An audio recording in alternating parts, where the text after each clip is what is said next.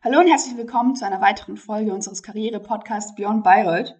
Ich bin Charlotte und ich habe heute das große Glück, mit Henry Kröger sprechen zu dürfen. Ich freue mich ganz besonders, weil viele der ersten Interviews, die wir hatten, waren mit Personen, mit denen Henry uns in Verbindung gebracht hat. Das heißt, viele von den tollen Geschichten und spannenden Stories haben wir unter anderem vor allem auch ihm zu verdanken. Henry, vielen lieben Dank an dieser Stelle. 2008 hat Henry mit seinem PE-Bachelor begonnen, ist dann nach Lund für ein Master in Asian Studies und hat 2016 dann bei Oracle in Dublin angefangen. Oracle ist gemessen am Umsatz einer der weltweit größten Softwarehersteller. Währenddessen hat er noch einen Master gemacht, in, auch in Dublin, und zwar in Management of Information Systems und dann sogar noch ein Online-MBA drangehängt. Seit 2020 ist er jetzt bei Microsoft Azure, auch in Dublin und ist Cloud Specialist. Vom Nachdenken zum Vordenken. Ein Podcast des Studiengangs Philosophy and Economics. Henry, ich freue mich riesig, dass du heute hier bist. Herzlich willkommen. Dankeschön, Charlie. Und danke für die super nette Vorstellung. Jetzt werde ich ganz rot. Sehen, sehen, sehen die Kollegen natürlich nicht. Aber es freut mich natürlich zu hören, dass, dass, dass es geholfen hat und dass, dass so viele Leute ähm, schon mit euch geredet haben. Deswegen drücken wir mal die Daumen, dass sich noch ein paar mehr Leute jetzt dazu finden, weil die Idee ist natürlich super, dass ihr diesen Podcast macht. Ähm, und ich glaube, da sind viele dabei, die die Idee gut finden und das auch unterstützen möchten. Deswegen drücken wir mal die Daumen, dass sich da noch weitere Leute finden, dass ihr für die nächsten, ich sag mal, 24 Monate keine Probleme haben solltet, Leute zu finden. So wie es gerade aussieht, auf gar keinen Fall. Das ist immer cool. Jede Person, mit der wir sprechen, sagt dann immer, ah, ich kenne hier noch jemanden und da noch jemand und so ist es exponentiell eher anwachsen. Ja, super. Wir müssen eher schauen, dass wir nicht, nicht so viel haben. Ne ne Network Marketing mal positiv. genau, ganz genau. Innerhalb von P&E ist es echt, echt ein Bonus. Wo wir schon bei P&E sind, würde ich gleich mal mit der ersten Frage loslegen. Und zwar, wenn du zurückdenkst an deine P&E-Zeit, äh, was für schöne Erinnerungen kommen da hoch? Irgendwelche Vorlesungen, Veranstaltungen, Professorinnen oder sonst was, was dir besonders im Kopf geblieben ist? Oder vor allem auch, was ich öfter höre, was Leute erst im Nachhinein schätzen, nachdem sie dann nicht mehr in der Pionierblase sind, was sie, was sie dann vermissen, was sie damals Schönes hatten? Oh Gott, das, sind, das ist eine schwere Frage, weil das sind, das sind viele verschiedene Dinge. So das Erste, als du die Frage gestellt hast, was mir in den Kopf kam, wie ich damals, das muss 2012, 2013 gewesen sein, nach meiner Rückkehr. Ich war ja zwischenzeitlich zwei Jahre nicht in Bayreuth gewesen. Ähm, mit Florian Rommel damals auf dem Dach seines Wohnhauses saß ähm, und, und, über die Stadt rüber guckt und dachte, wie toll ist denn eigentlich Bayreuth? Äh, das, das ist so der erste Moment, an den ich jetzt irgendwie gerade denke, wie wir da auf diesem Dach saßen. Insgesamt Bayreuth natürlich als Studentenstadt einfach sehr schön, also das geht jetzt über PE hinaus, aber so viele Leute aus, aus ganz Deutschland sich zusammengefunden haben. Der kleine Studentencampus, man hatte den Umgang eigentlich mit allen Studienfächern, nicht so wie mit anderen Unis, die dann über die Stadt verteilt sind. Wenn ich jetzt mit Leuten spreche, die Berlin, Hamburg, also in größeren Städten studiert haben, wo dann auch die Institute teilweise irgendwo verteilt sind und die auch wirklich hauptsächlich dann mit ihrem eigenen Institut zu tun haben. Das war ja in Bayreuth eigentlich nie so der Fall. In Bayreuth hat man ja tatsächlich dann durchs Glashaus teilweise auch mhm. und auch weil wieder irgendwer irgendwen kannte und auf irgendeiner Studentenparty hat man halt so viele Leute getroffen, die man dann natürlich auch auf dem Campus wiedergesehen hat. Das war also nicht so kurzfristig, man hat sich nur mal getroffen, sondern man ist in die Leute regelmäßig gelaufen.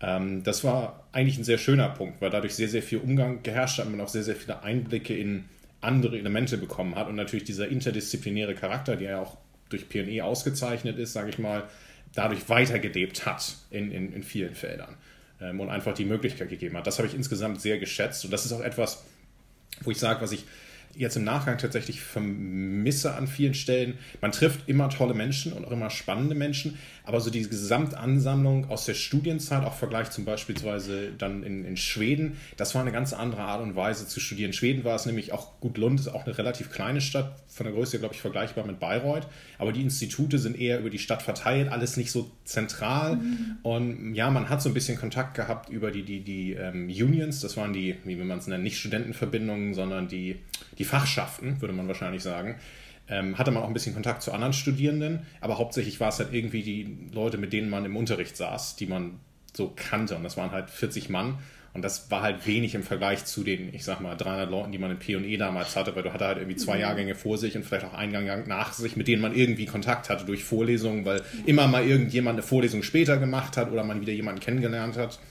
Und Bayreuth war da einfach, es war eine sehr, sehr schöne Studentenzeit, die ich so in Schweden beispielsweise dann nicht mehr hatte würde ich persönlich sagen. Schweden war auch aus verschiedenen Aspekten interessant, aber dieses Zusammensein und studentisches Unternehmen, das war gerade in Bayreuth sehr, sehr besonders und halt auch durch P&E, also eine gewisse Zusammenhang einfach da war. Ja, das kann ich mir gut denken. Das merkt man. Ich merke das jetzt schon während Corona, wie sehr mir das fehlt. Ähm, einfach dieses, dieses zufällige Reinlaufen, weil klar kann man sich immer mit Leuten treffen, ähm, draußen zumindest, aber es ist schon was ganz anderes, als wenn man jetzt irgendwie neue Leute kennenlernt und auch die jüngeren Jahrgänge, die fallen jetzt auch ein bisschen weg, muss man gucken. Aber das, das ist schön zu hören dass es trotzdem insgesamt was Besonderes ist. Absolut, also 100 Prozent. Ich, ich weiß natürlich nicht, ich bin seit äh, 2013 bin ich aus Bayreuth weg. Ich weiß also nicht, wie es jetzt heutzutage aussieht und ich habe verschiedene Stories gehört. Das, das ist, ah, war mal besser, mal, mal wieder schwieriger, ähm, weil die Jahrgänge natürlich auch größer geworden sind. Wir haben damals mit oh Gott, waren es 89 Leute, glaube ich, angefangen. Von denen haben zwei oder drei in den ersten ein, zwei Semestern gewechselt. Was sie festgestellt haben, das ist es nicht so richtig was für mich. Aber die meisten sind halt bis durchgängig da geblieben. Und da, das war so eine schöne Anzahl, wo man die Leute im eigenen Jahrgang eigentlich alle persönlich kennen konnte. Und natürlich auch in dem vorangegangenen, dem nachfolgenden Jahrgang auch nochmal, weil, weil die Summe einfach nicht so groß war im Vergleich zu, ich ja. denke an, an, die, an die Kollegen, die BWL oder VWL studiert haben, mit denen man an den Grundlagenvorlesungen äh, saß, die 300, 400 Leute waren einfach pro Jahr, ja. wo du so sagst, ja gut, vergiss es, dass du da alle kennst, ist unmöglich. Ja, ja, ja voll. Nee, wir sind auch jetzt, wir haben, glaube ich, so mit 82, 83 oder so angefangen, auch in die Richtung. Also ist wieder runtergegangen. Die machen sich gerade eher Sorgen, dass, dass wir immer weiter weniger werden. Aber zum Kennenlernen ist es, ist es großartig. Es ist echt cool. Vor allem mit erst die Fahrt, ähm, erst die Woche etc. Alles super. Ich habe ja vorher schon ein bisschen erzählt, dass, dass du derjenige warst, der uns vor allem mit, mit den allerersten Leuten für den, für den Podcast verbunden hat. Das liegt auch daran, weil du zu den PLElern gehörst, die das PLE-Netzwerk so aktiv zusammenhalten. Also die PLE-Gruppe auf Facebook, LinkedIn, Xing etc. immer gut unterwegs bist.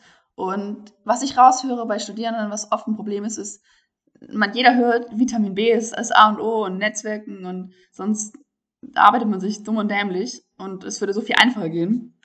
Aber jeder sagt auch wieder, ich will nicht so heuchlerisch rüberkommen, ich will hier nicht einfach nur hingehen, um zu netzwerken, das ist alles doof. Deswegen wollte ich dich mal fragen, weil, weil du siehst so kompetent aus, wenn du, wenn du da überall rumgehst und mir auch erzählst, dass du jetzt wieder mit der Person dich getroffen hast in Berlin und hier und da. Aber alles natürlich. Wie wichtig würdest du sagen, ist Netzwerken? Wie macht man das?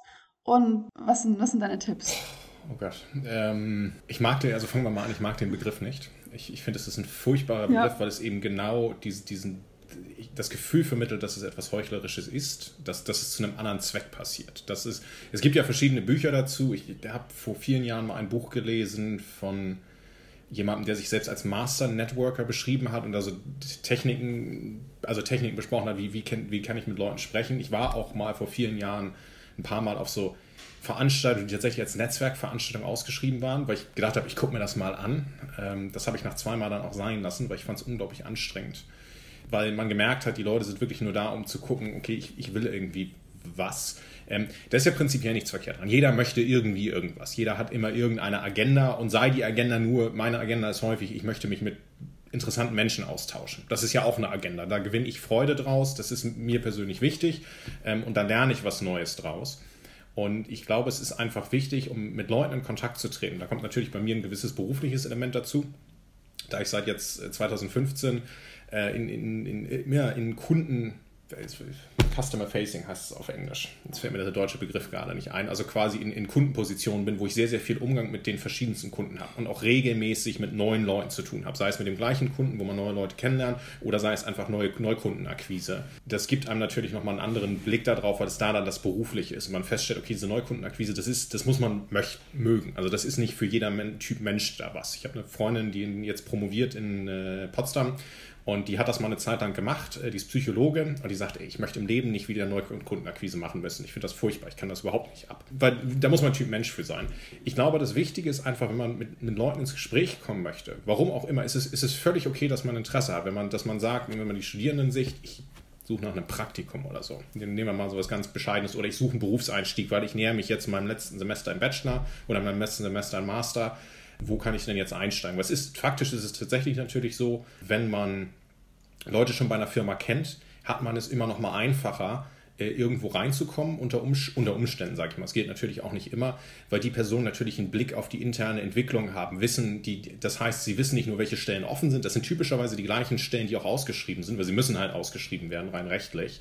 Ähm, aber man bekommt einen Einblick, wie ist der Manager, der dort hired ähm, äh, und, und, die Interviews führt so drauf, was wird so erwartet, wie ist die interne, weil ja jede Industrie und, und auch jeder Fachbereich hat nochmal so eine eigene interne Sprache. äh, woran man erkennt, dass diese Person da arbeitet. Im Vertrieb redest du auf eine gewisse Art und Weise und in, ich, was weiß ich, äh, in der IT redest du auf eine bestimmte Art und Weise. Das heißt, wenn du quasi da das Bild vermitteln kannst, dass du das weißt, wirst du halt eher als jemand potenzieller Kandidat wahrgenommen, als jemand, der blauäugig reinkommt und diese, diese ganzen Dinge nicht zuordnen kann und anders redet, weil, die, weil man psychologisch das Gefühl bekommt, oh, diese Person gehört ja schon zu uns, gehört also zu dieser Gruppe dazu. Das sind viele so unterschwellige Sachen. Das kann man natürlich einen guten Eindruck bekommen, wenn man mit jemandem redet, der zum Beispiel den Beruf, den man machen möchte, macht. Einfach mal sagen, ich, du machst das, wie, wie komme ich denn, was ist denn eine gute Herangehensweise, selbst wenn man jetzt nicht bei der Firma arbeiten möchte, wo diese Person arbeitet. Ähm, ich habe zum Beispiel meinen Job bei Microsoft äh, unter anderem darüber bekommen, dass ich einen ehemaligen, als ich damals geguckt habe, wo würde ich gerne hin und dann festgestellt, habe, ich würde gerne zu Microsoft wechseln, ähm, jetzt vor einem Dreivierteljahr, habe ich halt einen ehemaligen Kollegen angehauen, äh, mit dem ich bei Oracle zusammengearbeitet habe, der zwischenzeitlich bei Microsoft gearbeitet hat und gesagt hat, du pass auf, da ist diese Stelle gerade ausgeschrieben, ich finde die sehr spannend, du machst die ja. Kennst du den, den Hiring Manager? Weißt du, worum es geht? Sagt, ja, ja, das ist meine alte Managerin. Lass mich mal mit ihr reden.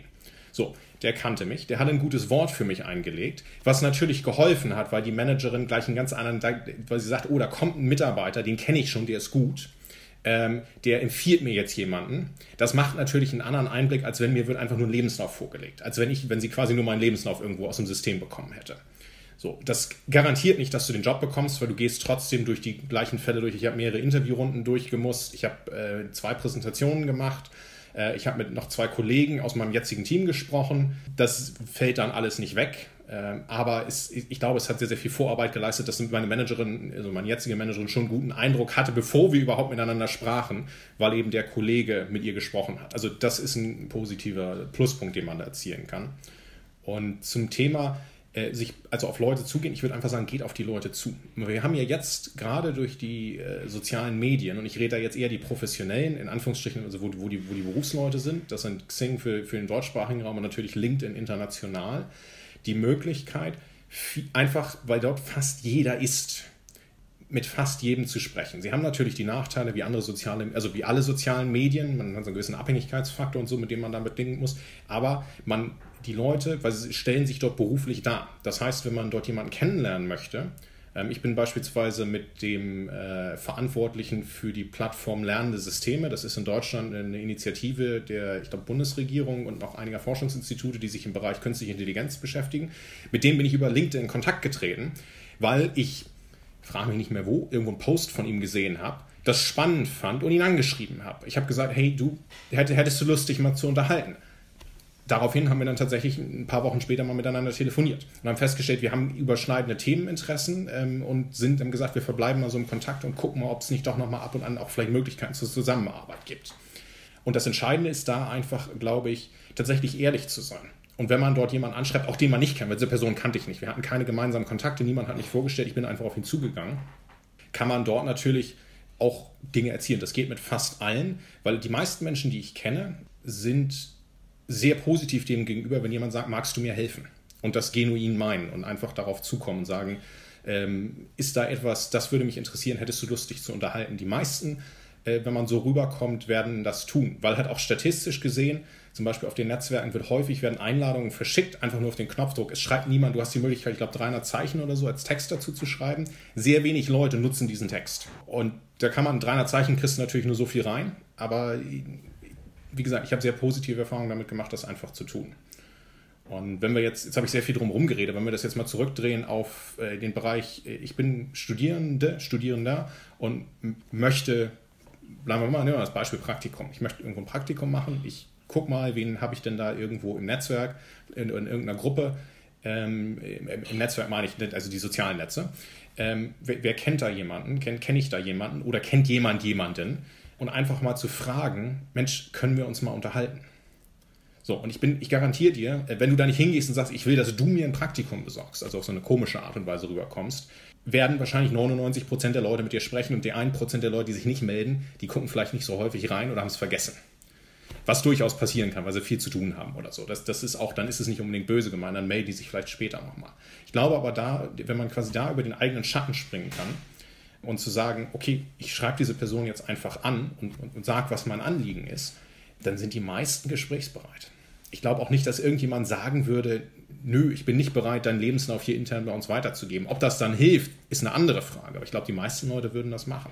Und natürlich ist der Vorteil, wenn wir jetzt nochmal wieder aufs Thema zurück P und E gehen, jemand, der das studiert, also für mich wäre das auch für die gesamte Uni Bayreuth, aber ich habe natürlich nochmal ein besondere, persönlich habe ich natürlich nochmal eine besondere Verbindung zu dem Studiengang, weil ich ihn selber studiert habe. Das heißt, wenn jemand mich dort anschreiben würde, äh, würde ich der Person auf jeden Fall helfen. Und, und sei es nur zu sagen, ey du, sorry, ich kann nichts für dich tun, ähm, oder pass auf, ich weiß es nicht, aber red mal mit der Person. Das ist, glaube ich, das, das Entscheidende, da quasi einfach den Schritt zu tun und zu sagen, ich denke jetzt nicht darüber nach, was für einen Eindruck das vermittelt, weil meistens ist, ist, ist das, was man denkt, Ängst, also aus, aus Angst denkt, was der Eindruck ist, gar nicht der Eindruck, der es passiert. Ähm, um da ein Beispiel zu geben, ich hatte am, warte mal, äh, das war letzte Woche, glaube ich, hatten wir in einer unserer Toastmaster-Session, hat jemand darüber, über die, die Angst, ähm, ach nee, das war während des Trainings, wir hatten ein, ein, ein, ein Lehrenden-Training bei Microsoft Train the Trainers. Und sie hatten ein Beispiel genannt dass die zweitgrößte Angst der Menschen, die, die größte Angst der Menschen scheint anscheinend zu sein, äh, die Angst vom Tod. Und die zweitgrößte Angst ist es vorm äh, Sprechen vor einem öffentlichen Publikum. Und das ist, ist in den meisten Fällen ist diese Angst völlig unbegründet, weil das Publikum sehr, sehr selten bemerkt, wie nervös oder man sonst irgendwie was ist. Und ich glaube, das fällt auch bei diesem Element rein, einfach auf andere Leute zuzugehen, diesen inneren Schweinehund zu übergehen. Ah, die Person wird ja denken, dass ich irgendwas will. Ja, jeder will irgendwas, immer. Das ist, äh, glaube ich, normal. Also das wäre so ein, wenn, wenn ich sagen könnte, ein Tipp, einfach machen. Nicht groß drüber nachdenken, sondern einfach freundlich sein, äh, normal auf die Leute zugehen, sagen, worum geht's äh, und gucken, was passiert. Und ähm, äh, ganz ehrlich, im schlimmsten Fall wird die Person sagen, ich habe keine Zeit. Oder nee, sorry. So. Was Schlimmeres wird nicht passieren. Es, es, wird niemand irgendwo hinkommen und dann jetzt ein Bild vermitteln und sagen, du bist eine furchtbare Person, weil du gefragt hast. Sondern eher wirst du noch sagen, Mensch, finde ich super, dass du das machst. Weil ich kann es aus eigener Erfahrung sagen, die wenigsten tun es tatsächlich. Sehe ich auch immer wieder im, im, beruflichen Umfeld. Die wenigsten Leute fragen mal drumherum, dass man einfach mal sagt, man geht auch mal zu einer Abteilung oder so. Das ist, da ist immer so eine gewisse Grundangst irgendwie vorhanden. Nee, um Gottes Willen nicht fragen. Ich gebe ja so ein Bild von mir. Nö, sehe ich überhaupt nicht. Weil wenn du nicht fragst, kannst du es ja nicht lernen ich, ich habe das ja vor allem auch schon jetzt innerhalb von PNI gemerkt über den, über den Podcast, wie viele Leute dann da sagen, hey, klar, sofort. Oder Worst Case war, ich habe gerade keine Zeit, frag mich im März nächsten Jahres nochmal, schreibst du den Kalender und dann fragst du nochmal. Und dann sagen sie wahrscheinlich, ja, sowas, also hast du, hast du komplett recht. Andere große Thematik, die ich auch immer auffasse, was, was für Leute sehr, sehr schwierig ist, vor allem noch im Studium. So, du hast es auch schon angerissen, Thema Lebenslauf. So die, die Stringenz eines Lebenslaufs. Und da bist du auch super prädestiniert. Ähm, ich habe ja schon anklingen lassen, dass du, hast du ja auch schon aufgegriffen, für einen Master in Lund warst. Und du hast diesen Master gar nicht fertig gemacht. Also du hast Asian Studies studiert, ähm, warst in Schweden, hast auch gesagt, dass es super, super Sachen teilweise waren, bist aber dann auch von Asian Studies in den Bereich Cloud Management, also eher, eher auseinanderliegende Thematiken. Wie kamst du zu diesem Wandel? Würdest du jetzt im Nachhinein sagen, dass zum Beispiel zur Thematik, dass der Lebenslauf geradliniger ist, du hättest es lieber nicht gemacht oder du hättest schon im Vorhinein gerne gewusst, dass das nichts für dich ist? Wie, wie stehst du zu der Thematik? Was sind da deine Gedanken? Gut, man könnte jetzt viele Dinge sagen, ähm, weil ich mir natürlich zwischendurch auch die Frage stelle. Ich, ich glaube, als Menschen, wir leiden teilweise so ein bisschen darunter, zurückzudenken und zu gucken, was hätte ich anders machen sollen. Ganz ehrlich, fuck it, wir haben es nicht anders gemacht. Wir sind jetzt, wo wir sind. Entschuldigung für meine, äh, für meine Wortwahl. Ähm, aber quasi, es ist Geschichte. Wir haben die Entscheidung getroffen. Das heißt, ich kann, was ich beeinflussen kann, ist die Entscheidung, die ich jetzt in diesem Moment treffe und, und später. Das heißt, wenn ich irgendetwas anders machen will, kann ich das zu jedem beliebigen Zeitpunkt tun, egal was das ist. So, und um, um Rückdenken hätte ich einige Dinge vielleicht anders gemacht mit dem Wissen, was ich jetzt hätte.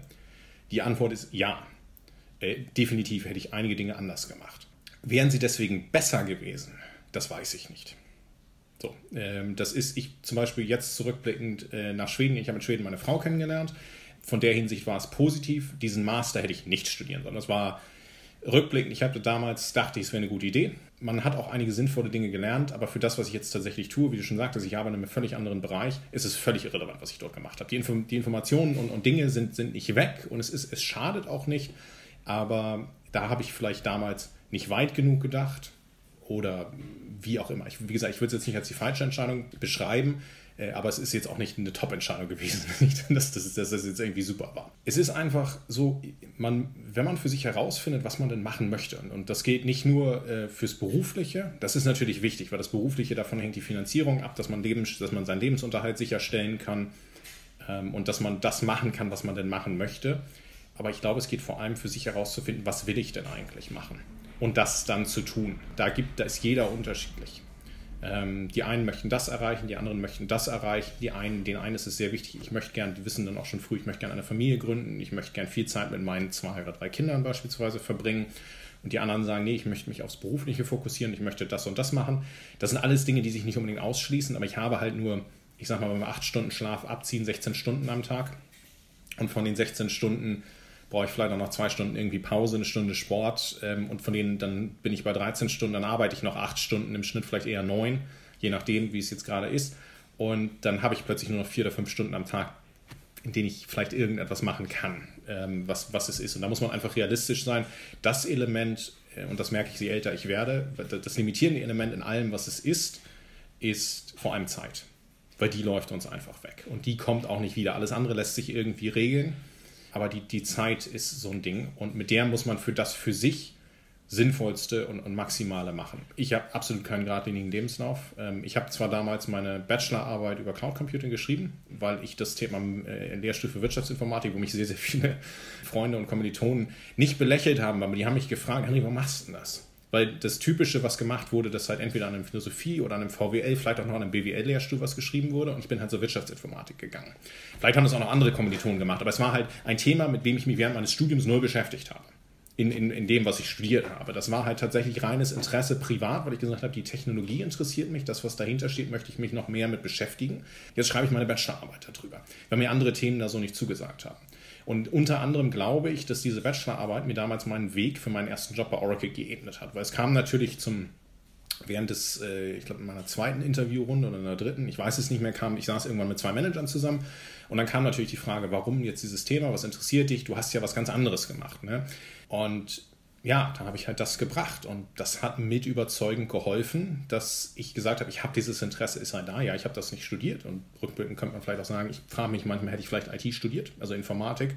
Hätte ich gewusst, dass ich mal diesen Bereich so machen würde, würde ich das jetzt heutzutage mit Ja beantworten, hätte ich vielleicht machen sollen, wie auch immer, mit dem zurückblickend. Habe ich aber nun mal nicht. Und es ist auch nicht so schlimm ähm, weil es gibt immer Menschen, die das irgendwie tun. Ich habe vor kurzem mit einem, einem Kollegen kennengelernt ähm, über ein anderes Event, der in einer anderen Abteilung arbeitet. Ähm, der ist Architekt für Microsoft. Der hat lange Jahre immer in der IT gearbeitet, als äh, Systemadministrator und verschiedene andere Rollen. Der hat aber studiert PPE an der Open University. So, jetzt lachst du, ne? Und, mit dem habe ich mich darüber unterhalten, weil ich gesagt habe, ich finde deine Rolle, weil der das in, in so einem Rahmen von so einem Vortrag vorgestellt hat, er und eine Kollegin, was, was diese Architektenrolle ist. Und ich hatte ihn daraufhin angeschrieben, gesagt, ich würde mich gerne mal mit dir unterhalten. Das klingt nach was, wo ich mir vorstellen könnte, dass ich das als nächsten Job vielleicht mal mache. Weil man sich ja natürlich in den Firmen, ich gucke mir auch gerne nochmal andere Sachen an. Ich mache das, was ich mache, meistens so ein bis zwei Jahre und dann gucke ich mir, was kann ich denn noch anderes machen? Einfach um nochmal was Neues auszuprobieren. Und das fand ich spannend. Und da sind wir halt auch auf das Thema gekommen.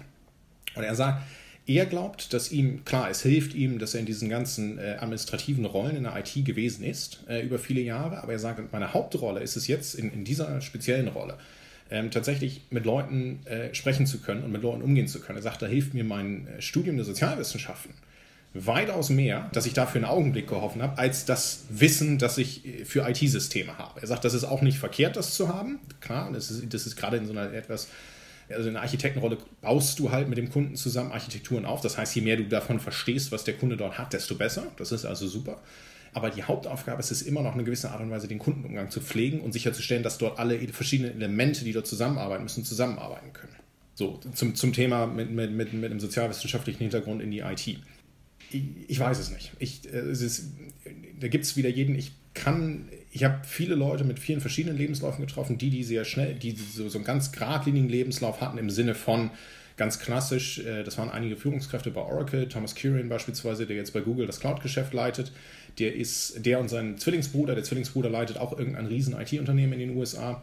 Die haben damals ähm, klassisch, die stammen aus ähm, Indien ursprünglich, haben dort, ähm, wie viele äh, indische Kollegen, die ich kennengelernt habe, einen, äh, äh, Engineering studiert, also Ingenieurswissenschaften, häufig mit einem IT-Fokus, manchmal aber auch andere Sachen, sind dann in die USA gegangen, haben dort häufig ein MBA gemacht sind dann zu den großen Beratungshäusern gegangen. Thomas Kurian war, glaube ich, bei McKinsey, hat dann da ein paar Jahre gearbeitet und ist dann irgendwann bei Oracle als Direktor auf einem relativ hohen Management-Level eingestiegen und hat dann quasi von dort aus weitergeleitet. Und da gibt es mehrere Rollen von. Da gibt es auch den, den Chef der, der äh, Partnerorganisation äh, in Spanien, der hat auch einen äh, MIT MBA-Background und ähm, war dann auch, glaube ich, entweder bei McKinsey oder bei Boston. Ist ja wurscht. Das sind also, wo ich sage, sehr geradlinige Lebensläufe, wo die Leute da hinterhergegangen sind. Aber genauso habe ich Leute erlebt, die alles Mögliche gemacht haben, so ein bisschen hin und her und trotzdem in hohe Positionen gewechselt sind, wenn das denn erstrebenswert ist, beziehungsweise Dinge getan haben, die ihnen Spaß gemacht, gemacht haben und dann in Rollen gelandet sind, die sie sehr erfüllend fanden.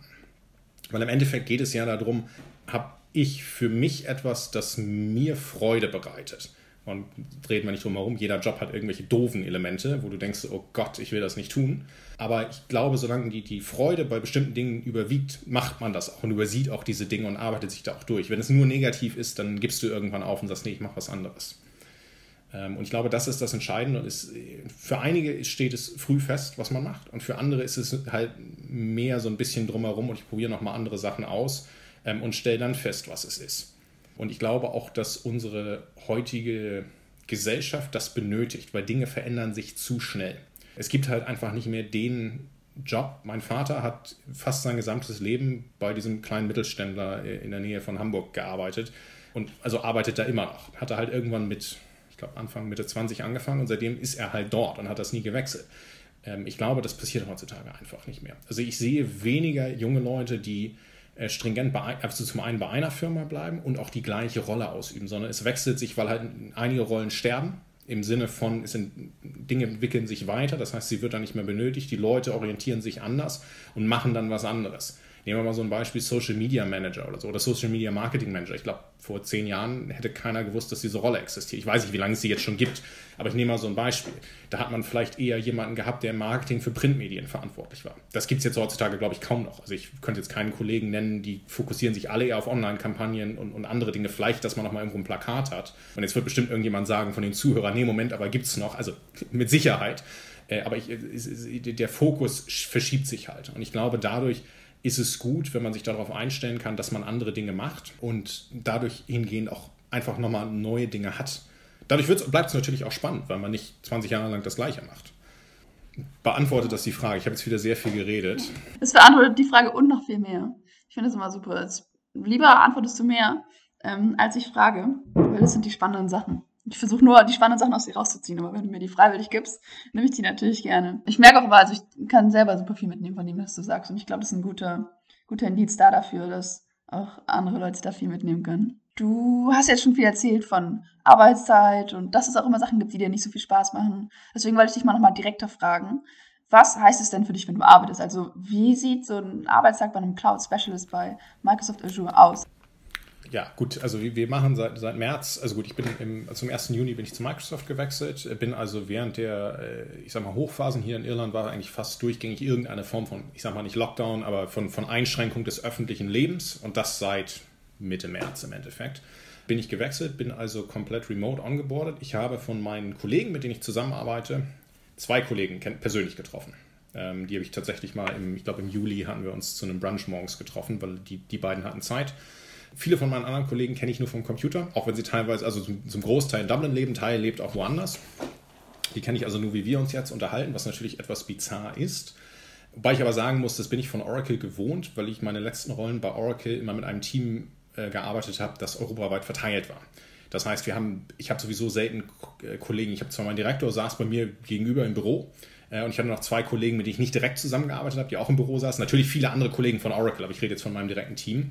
Dadurch bin ich das gewohnt gewesen. Dadurch ist auch der Wechsel zu Microsoft nicht so schwer gefallen. Ich habe aber andere Kollegen, die auch, wie ich angefangen haben, ähnlich unter Bedingungen, dass, dass das Office zu war ähm, und wir also nicht, also nicht ins Büro konnten und die sich da durchaus etwas schwerer mitgetan haben, weil sie es nicht gewohnt haben und weil, sie, weil natürlich dieser ganze Kontakt einfach weggefallen ist mit denen, dass man mal mit den Kollegen irgendwie Kaffee trinken geht oder halt einfach mal jemand schnell fragen kann, gerade wenn du neu bist ähm, ist es auch da wieder, es ist, fällt vielen Leuten einfacher, sich zur Seite zu drehen und zu sagen, du lieber Kollege, erzähl mir doch mal bitte kurz, wie geht denn das? Ähm, oder zu jemandem anders zu gehen, als jemanden anzurufen. So, das musst du halt machen, wenn, wenn du remote bist, dann musst du eben halt einen Kollegen anschreiben und dann musst du vielleicht auch mal, wenn die ersten zwei Kollegen nicht antworten, den dritten Kollegen, den du nicht so gut kennst, musst du den halt anrufen, damit das Problem gelöst wird. Aber wenn du nichts machst, es, es, es weiß ja keiner, dass du ein Problem hast, das sieht dich ja keiner. Ähm, das ist ähm, also ein großer Unterschied ja, das Arbeiten an sich ist, ich fange morgens zwischen sieben und acht an zu arbeiten, ähm, einfach weil wir eine Stunde Zeitverschiebung zwischen Deutschland haben. Es sieht es ist, es ist eine Mischung aus Dingen. Es hängt immer vom Tag so ein bisschen ab. Ähm, wir haben viele Sachen, die natürlich im Vorfeld sind, was jetzt Meetings angeht mit Kunden. Ich betreue ein Portfolio von 250 Kunden mit, einem, mit vier verschiedenen Teams zusammen. Da sind einige Kollegen sind die gleiche, einige Kollegen sind anders. Das heißt, wir haben relativ viel direkten Kundenkontakt im Sinne von, dass wir mit den Kunden sprechen, weil wir da bei 250 Kunden, wir haben mit, ich sag mal, wahrscheinlich der Hälfte davon haben wir regelmäßige Austauschtermine. Dadurch ist ein Teil der Woche einfach schon mal geblockt, weil du immer irgendjemanden hast, mit dem du sprichst und wie, was ist der Stand der Dinge, wie laufen die Projekte, wo können wir an entsprechenden Stellen unterstützen. Das heißt, wir verbringen relativ viel Zeit damit einfach den Kontakt da dort zu halten und auszuhelfen. Wir sind dann so eine Art erweitertes Projektteam, dass wenn es da Fragen gibt, weil es irgendwelche technischen Blocker gibt, da helfen wir dann bei diesen Bestandskunden. Und dann ist natürlich ein großes Element auch Kunden, die vielleicht noch nicht so viel mit uns zusammenzuarbeiten, die aber zu unserem Portfolio gehören, dahin zu bringen, dass sie mehr mit uns zusammenarbeiten und dass sie die, in, in dem Fall dann in, jetzt in meinem persönlichen Umfeld die Azure-Plattform mehr nutzen. So. Und das ist in vielen Fällen dann tatsächlich unterschiedliche Elemente. Das kann entweder sein, dass wir der, gegenüber der Geschäftsleitung präsentieren und das Ganze mal vorstellen, dass sie eine Idee bekommen, weil die vielleicht gar nicht wissen, was das ist. Die kennen Microsoft, die kennen natürlich Office, kennen eigentlich so gut wie jeder, aber die haben vielleicht mit Azure, man hat das mal gehört, aber man hat halt keinen Zugang dazu. Das heißt, du machst dann einfach mal eine Präsentation, eine Vorstellung, wie das Ganze funktioniert. Wenn ich jetzt Präsentation sage, nicht klassisch an Slide-Text denken, ja, wir, wir, zeigen auch mal die ein oder zwei Slides aus einer Präsentation. Hauptsächlich ist es aber häufig tatsächlich, dass wir es Workshop-artig anhand von einem äh, digitalen Whiteboard dann Dinge aufmalen und den Leuten dann halt erklären, fast schon wie, wie man sich die Mathematikvorlesung in Bayreuth, sag ich mal, vorstellen kann, dass die halt einer wirklich du zusammen durchgehst, wie funktioniert das Ganze denn. So, das machen wir sehr, sehr viel. Das heißt, da ist dieses Element dabei, also ist das Präsentationselement dabei, das ist das Element dabei, dass du Leuten neue Dinge beibringst. Da kommt auch mal, dass immer wieder irgendein neuer Service, Microsoft mit, ich weiß nicht, ich glaube 140.000 Mitarbeiter haben wir weltweit, die entwickeln natürlich Dinge ständig weiter und auch neue Dinge, die hinzukommen. Das heißt, da kommt dann auch, dass ein Kunde mal fragt, hey, wir haben gesehen, ihr habt jetzt gerade diesen neuen Service released wie, wie funktioniert das denn? Naja, dann bringen wir denen halt die Grundlagen dazu bei oder zeigen denen, hey, in, in, in unseren eigenen Umgebungen so und so funktioniert das. Also das, das, ist, das ist der eine große Anteil, oder ich würde sagen, der größte Anteil der Kundenkontakt, weil es ist, wir, wir sind der Vertriebsorganisation zugeordnet, wir sind kein klassischer Lizenzvertrieb in dem Sinne, ähm, wie das einige unserer anderen Abteilungen machen, aber wir, deswegen sehr, sehr hoher Kundenkontakt. Ich würde sagen 50 bis 70 Prozent je nach Woche ist idealerweise Kundenkontakt, dass du mit den Kunden sprichst, auf welche Art und Weise immer. Dann ein Element ist natürlich interne Geschichten, dass du entweder an internen Initiativen mitarbeitest, um neue Dinge rauszuarbeiten. Wir hatten zum Beispiel Freitagabend mit einem Kollegen, ähm, der jetzt gerade in Italien bei seiner Familie ist, äh, der zusammen mit einem unserer ähm, Redmond Leader zum Thema IoT arbeitet. Also IoT steht für Internet of Things. Die wollen eine neue Kampagne starten und hatte, wir saßen dann mit ein paar Kollegen, ein paar Kollegen aus München, ein paar Kollegen aus Dublin zusammen mit ihm und haben so ein bisschen durchdiskutiert, was könnte man in Deutschland denn machen, was sind so Herausforderungen, die es gerade in Deutschland gibt rund um das Thema, auf wen sollte man sich fokussieren dass man also quasi Planung macht für die nächsten, ich sag mal, zwei, drei Jahre, was könnte man nochmal machen, wo hakt es, was läuft gut. Solcherlei Dinge gibt es. Dann natürlich ein gewisses Element, äh, Vertrieb ist immer so ein bisschen zahlengetrieben oder ist relativ stark zahlengetrieben an vielen Stellen. Das heißt, ich, ich habe regelmäßige Gespräche mit meiner Managerin. Wie laufen die einzelnen Projekte beim Kunden? Gibt es irgendwo Schwierigkeiten? Geht das gut voran? Dass die quasi intern, weil natürlich sie gefragt wird, also ihr Chef fragt dann sie, wenn es gerade wenn es um größere Summen geht. Das ist nicht bei jedem Projekt so. Wenn das ein großes Projekt ist, wie läuft denn das Projekt? Weil die das quasi weiter nach oben geben müssen und das wird dann immer mehr aggregiert und dementsprechend haben wir solche Gespräche interne Absprachen, dadurch, dass ich mit vier Teams spreche, mit vier Teams zusammenarbeite, ähm, gibt es da natürlich Absprachen, weil jedes dieser Teams betreut dann, ich sage mal, zwischen 50 und 70 Kunden. Ähm, das heißt, da gibt es Absprachen, wie gehen wir bei den Kunden vor, äh, wer macht gerade auch, es ist natürlich auch wichtig zu wissen, was die anderen Kollegen beim Kunden machen. Wenn, wenn wir jetzt beispielsweise wissen, oh, der Kunde steckt gerade in einem großen Projekt äh, für ein CRM, für ein Customer Relationship Management System, dann ist da vielleicht andere Dinge gerade nicht zu holen. Das heißt, wir fokussieren uns dann eher was anderes und lassen die Kollegen da arbeiten. Oder nehmen wir mal Beispiel nächste Woche. Wir haben jetzt bei einem unserer Kunden, der hat Interesse an zwei unserer Lösungen gezeigt. Ähm, und jetzt werde ich mich mit dem einen Kollegen mal abstimmen, was wir da mal zeigen könnten, weil das quasi bei, unsere beiden Fachbereiche trifft, wie man da zusammenarbeiten kann und wie wir eine gemeinsame Strategie erarbeiten können, die wir dann auch dem Kunden präsentieren können. Das sind dann solche Elemente. Und dann ist es auch noch ein nicht unerheblicher Teil des internen Trainings. Ähm, das ist aber sozusagen jedem selber überlassen. Wir haben verpflichtende Dinge, die wir tun müssen. Ähm, wir haben aber natürlich auch Dinge, dadurch, dass sich Technologie weiterentwickelt und es auch immer noch mal wieder was Neues zu lernen gibt, weil der Bereich ist so unglaublich weit, ist es halt auch ein großes Element, dass ich mir selber Dinge beibringe. Äh, in der Form, dass ich entweder mich durch Selbststudium mit Videos, Dokumentation, sonst was beschäftige, ähm, dass wir ein Training von, von jemandem anders organisiert bekommen, dass also beispielsweise jemand aus Redmond oder aus einer unserer Produktgruppen uns was vorstellt und sagt, okay, so und so funktioniert das, mit QA natürlich dazu, dass man also nochmal ein paar Fragen stellen kann. Oder dass ich vielleicht auch irgendwo hänge, weil ich irgendeine Technologie nicht so genau verstehe und mir dann einen Kollegen raussuche und mit dem dann mich treffe digital ähm, und denen dann bitte, kannst du mir das mal bitte nochmal genauer erklären? Du kennst dich da gut mit aus. Ähm, das heißt, das sind so diese, ich sag mal, die, die, die Haupttagesabläufe, die wir so machen. Und da ist relativ viel Flexibilität und Abwechslung mit dabei. Also wir haben sehr, sehr viel Freiheit, wie wir unseren Tag gestalten, weil das Endziel ist, wir haben Wachstumsziele, die wir erreichen sollen. Und auf der Plattform, also der Plattformnutzung dann natürlich, das ist an den Umsatz gebunden. Solange wir die erreichen, wie wir die dann erreichen, ist uns überlassen. Das ist ein großer Vorteil der Rolle, das, also auch ein großer Nachteil, weil wenn es nicht funktioniert und du keine Idee hast, warum es nicht funktioniert, ist, ist es schwierig. Äh, und manchmal hast du keine Idee, weil manch ein Kunde redet halt einfach nicht mit dir, also kannst du nicht viel machen. Aber wir waren beim Thema Abwechslung. Aber so, Hauptding ist Gespräche mit Kunden, interne Gespräche mit Kollegen, mit den einzelnen Teams, eventuell ein bisschen Training, je nachdem, wie, wie der Tag gerade läuft. Typischerweise montags oder freitags nachmittags mache ich das, weil da weniger zu tun ist. Administrative Sachen, wir müssen natürlich gewisse Systeme pflegen, dass einfach Informationen hinterlegt sind, das frisst auch rein. Und ganz klassisch, natürlich auch zwischendurch E-Mails, ähm, nochmal gucken, äh, hier, was passiert irgendwie. Also es ist alles dabei.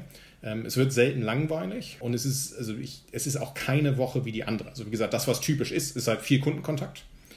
Ähm, aber dadurch, dass jeder Kunde anders ist, musst du dich halt auch immer wieder an, äh, anpassen, weil auch die Gespräche dann natürlich anders ablaufen. Ähm, weil jeder Kunde entweder ein anderes Problem hat und auch an anderer Stelle in ihrem, ich sag mal, in ihren Umsetzungszielen sind. Es kann auch dazu führen, dass man dann plötzlich ein Gespräch hat zum Thema Datenschutz. Das passiert häufiger mal. Äh, es ist, das ist ein sehr äh, deutschlandbezogenes Problem, das habe ich in, in, anderen Ländern nicht so stark erlebt, ähm, mit denen ich zusammengearbeitet habe. In Deutschland wird ja sehr, sehr viel Wert drauf gelegt. Dann befindet man sich plötzlich da in einer tiefen, teilweise auch rechtlichen Diskussion, wo wir dann auch aussteigen müssen und sagen müssen, ihr müsst bitte mit unserer Rechtsabteilung sprechen, weil das können wir ab einem gewissen Grad auch nicht mehr beantworten. Ähm, das kommt dann auch noch dazu, wenn es solche Sachen gibt, mhm. dass man dann intern koordiniert zwischen den ähm, einzelnen Stellen und sagt, hey, wir brauchen hier bitte Unterstützung, wir müssen jemanden von euch haben, der dann mal mit dem Kunden redet. Was, was gefällt dir daran? Also was gefällt dir allgemein in deinem Job? Gibt es irgendwas, was du sagst, dass du es gerne ändern würdest?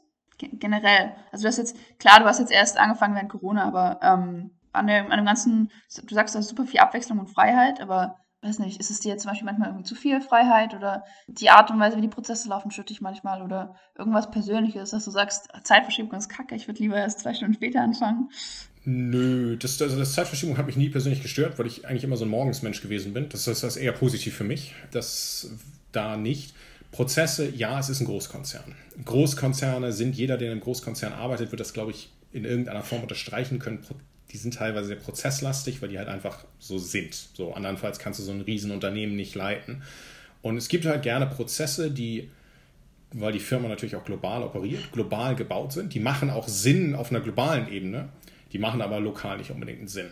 Das ist halt, das wäre so ein Kritikpunkt, wenn du mich fragst. Es gibt manche Prozesse, die sind doof. Die sind persönlich, meiner persönlichen Meinung nach, könnte man die anders machen.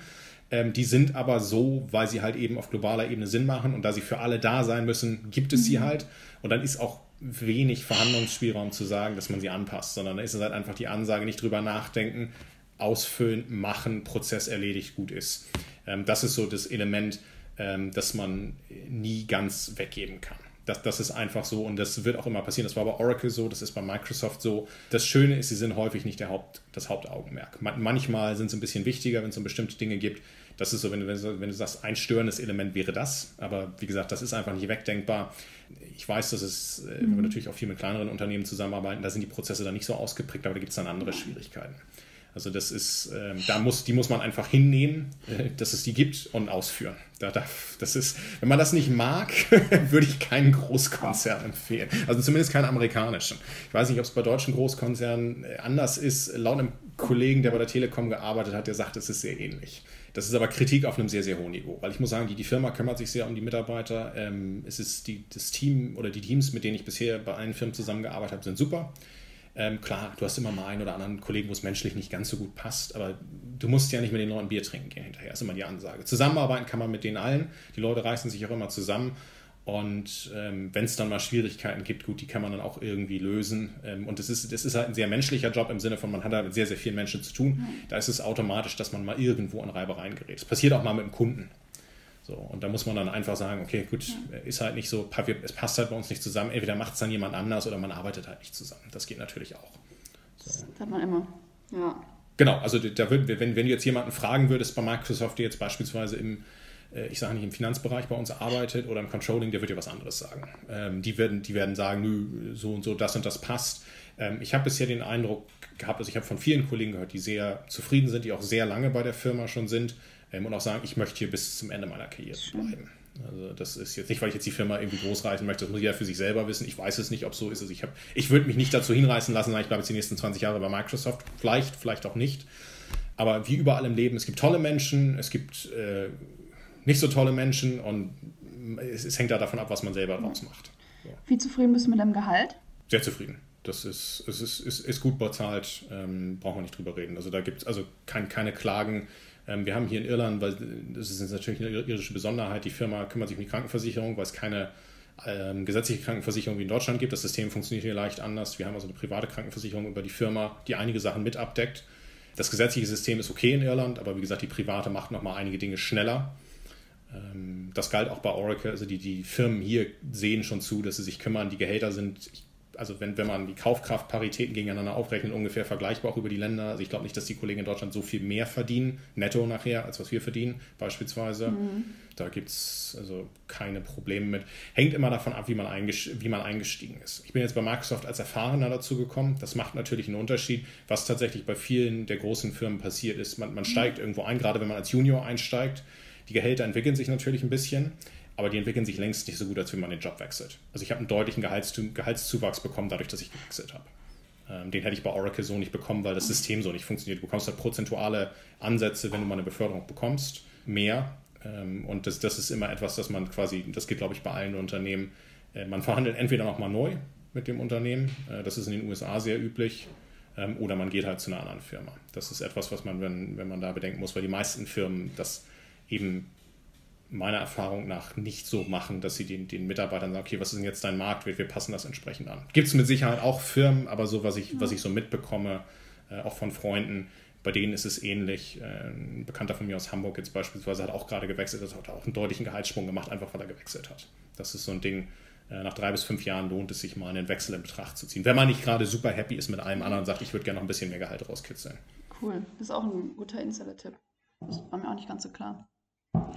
So, die Zeit ist vergangen wie im Flug. Ähm, wir, wir sind jetzt schon am Ende der Folge angekommen. Ich habe noch ähm, zig weitere Fragen und ich glaube, es gibt auch noch andere Leute, die viel weitere Fragen haben. Deswegen hier meine letzte Frage für alle, die dich noch weiter löchern wollen. Was ist der beste Weg, um dich zu erreichen?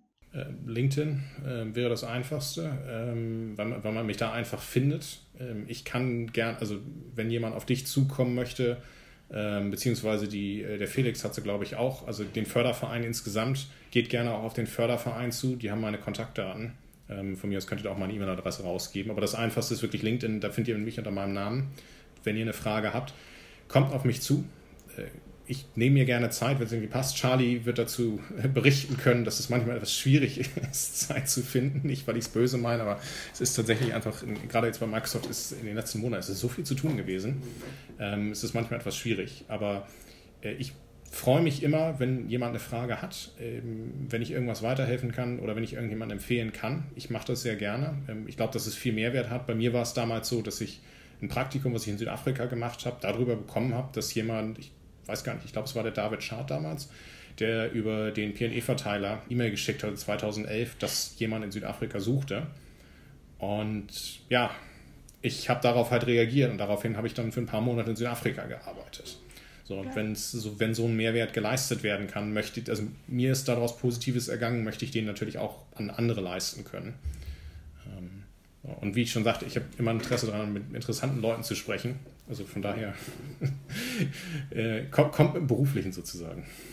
Sehr gut. Ähm, Henry, vielen, vielen lieben Dank dir. Ähm, ich habe wieder so viel mitgenommen und so viel lernen können. Macht immer viel Spaß mit dir jetzt zu skypen in dieser Zeit. Vielleicht treffen wir uns irgendwann tatsächlich auch mal noch in Person. Mein, mein ursprünglicher Plan fürs letzte Jahr war ja gewesen, äh, im, wann war es denn, im November letzten Jahres oder im Oktober sollte ursprünglich in Nürnberg die Developer Conference stattfinden. Äh, ich hatte auch einen, einen, Vortrag dazu eingereicht. Der Plan war auch, also eingereicht, der, der auch angenommen war. Der Plan wäre gewesen, wenn ich eh schon in Nürnberg bin, auch mal kurz nach Bayreuth zu fahren, um, weil ich auch noch zwei, drei Leute aus, aus meiner äh, Bayreuther Zeit kenne, mit denen ich da zusammengearbeitet habe, die auch noch da sind.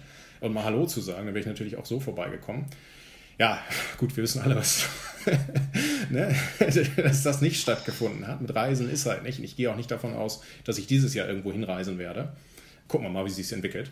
Aber ja, Homecoming oder so, es steht seit Jahren bei mir auf dem. Ich war, seit ich 2013 aus Bayreuth weg bin, ich mir in Bayreuth. Es steht Zeit. auf meiner Liste, gerne nach Bayreuth zu kommen.